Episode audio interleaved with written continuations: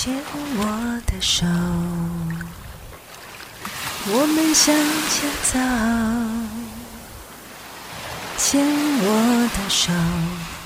，Can true。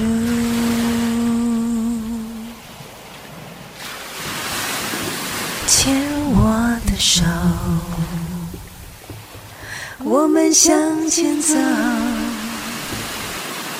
牵我的手。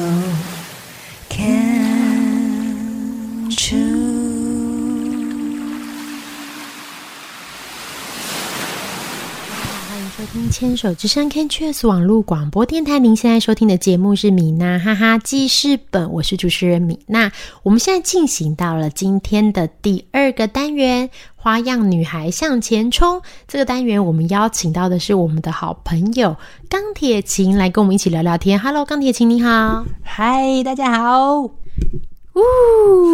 呜，要一些那个罐头，对罐头呼声，对对对，终于邀请到钢铁心，因为大家知道现在疫情非常严峻，所以能够邀请到任何来宾，真的是非常难得可贵的。尤其是我已经不知道自己就是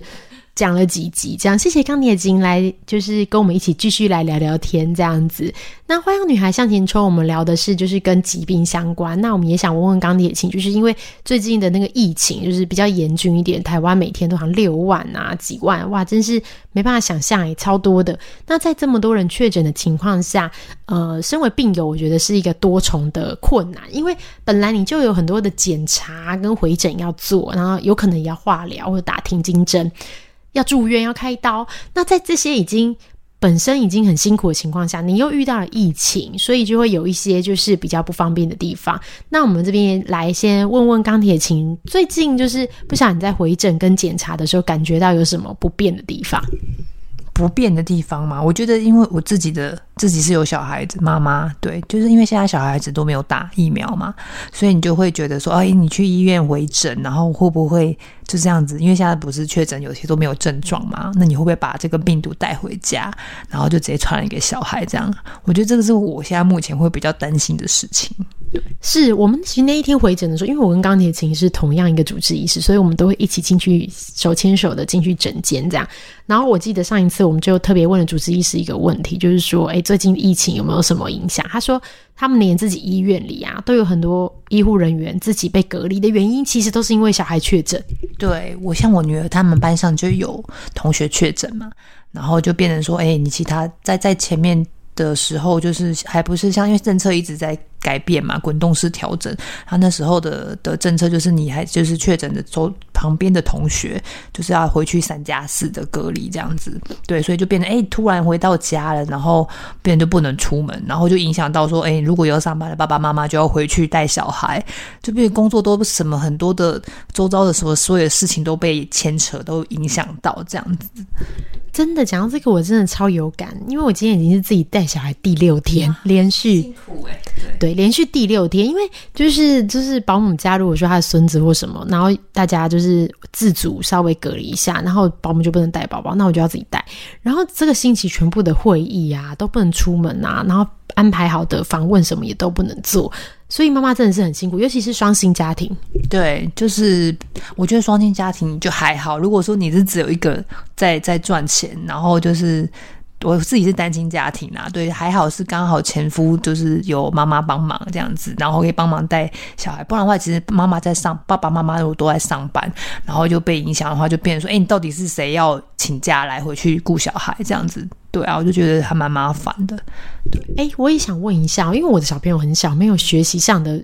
这个遇，刚好还没有学东西。但是像钢铁琴小朋友，因为已经小学了嘛，所以你们现在是不是都在上网课那些？对，就是在家里。然后，因为我其实有加入那个学校，老师就会开给爸爸妈妈专属的一个群组，这样子赖群组，然后都会在上面 PO 说，哎，呃，今天的功课要什么啊？线上课程什么什么什么了一堆。哇，我就觉得哇，阿妈这个时候真的是很伟大，因为平常我的小朋友是平日的时候，是因为在在前夫那边地区性的关系，然后在那边读书，所以就是变成是平日的话，就是阿妈阿妈来帮忙照顾他，然后跟之前的那个前夫的的姐姐嘛，一起陪他来做这个功课。我想说，老人家也要练习，就是陪着孙子一起去学这个网课，怎么样使用网络来这个上学。我觉得这个是世代的改变。我觉得很多人大家都因为这个事情，然后做了很多的学习。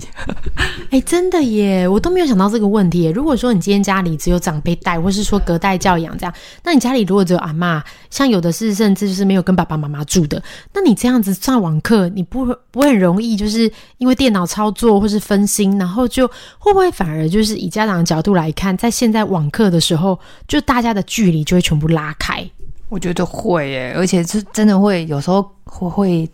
会让人家觉得很摸，就是不知道怎么办，因为老人家就不会用网络，然后如果因为没办法，公司爸爸妈妈没办法请假或者什么的，就只能是帮请那个阿公阿妈帮忙嘛，对啊，那你就一个头两个大，就觉得哇，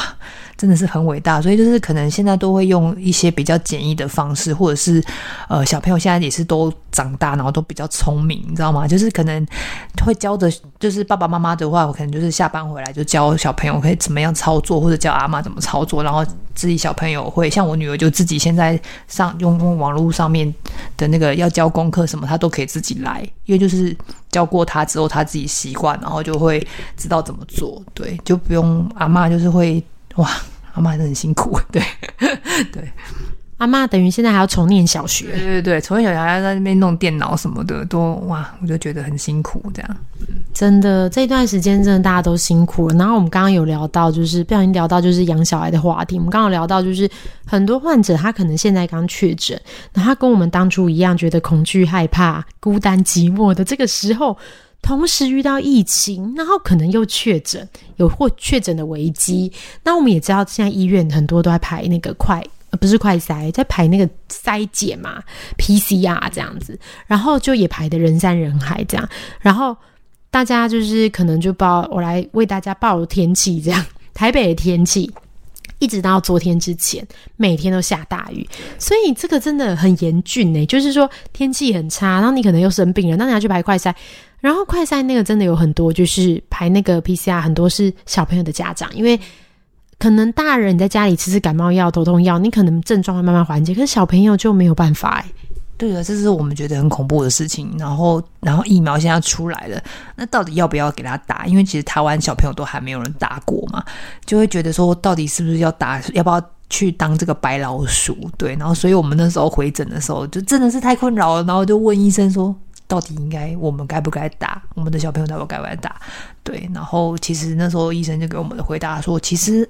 就是那些重症真的是因为这个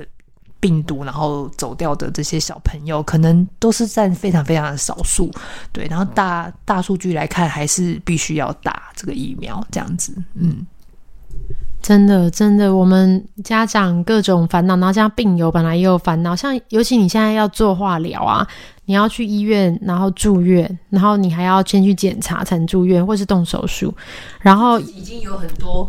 自己已经有很多的选择要做，然后现在加上可能疫情要叫帮小朋友做很多选择。我觉得这个是，如果是刚刚好正在确诊，然后在做治疗的姐妹，真的是非常辛苦了。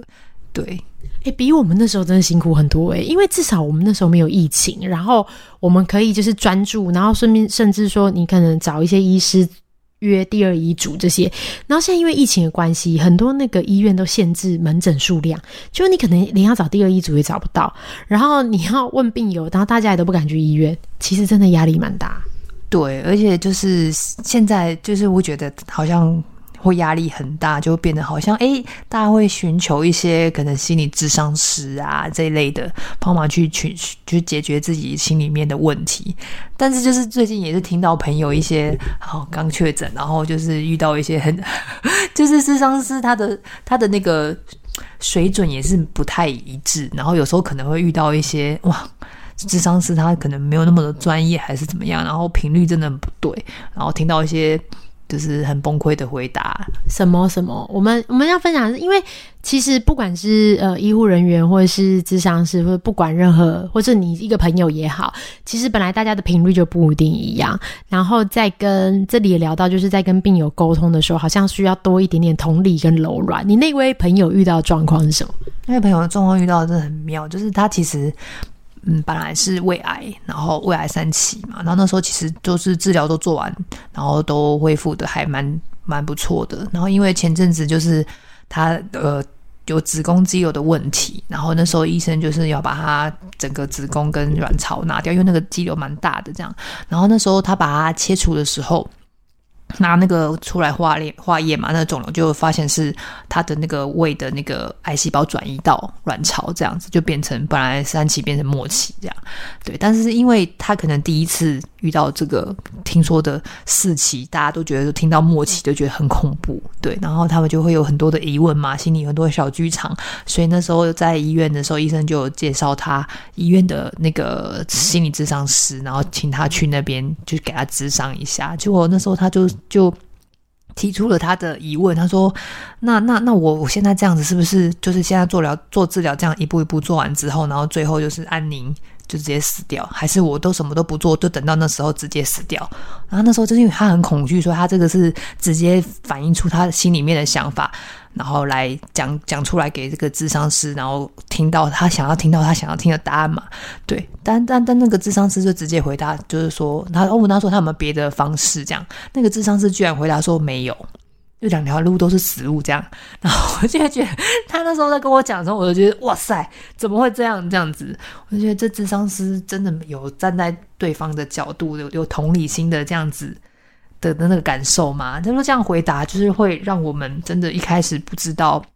面对这个疾病你很未知的时候，真的会产生非常非常大的恐惧。对，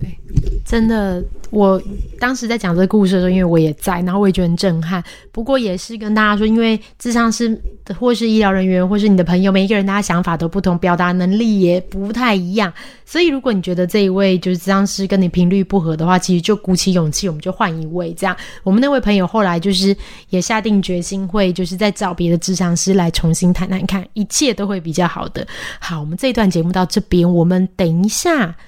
在下个单元要继续来跟钢铁琴聊聊天，我们等一下见喽。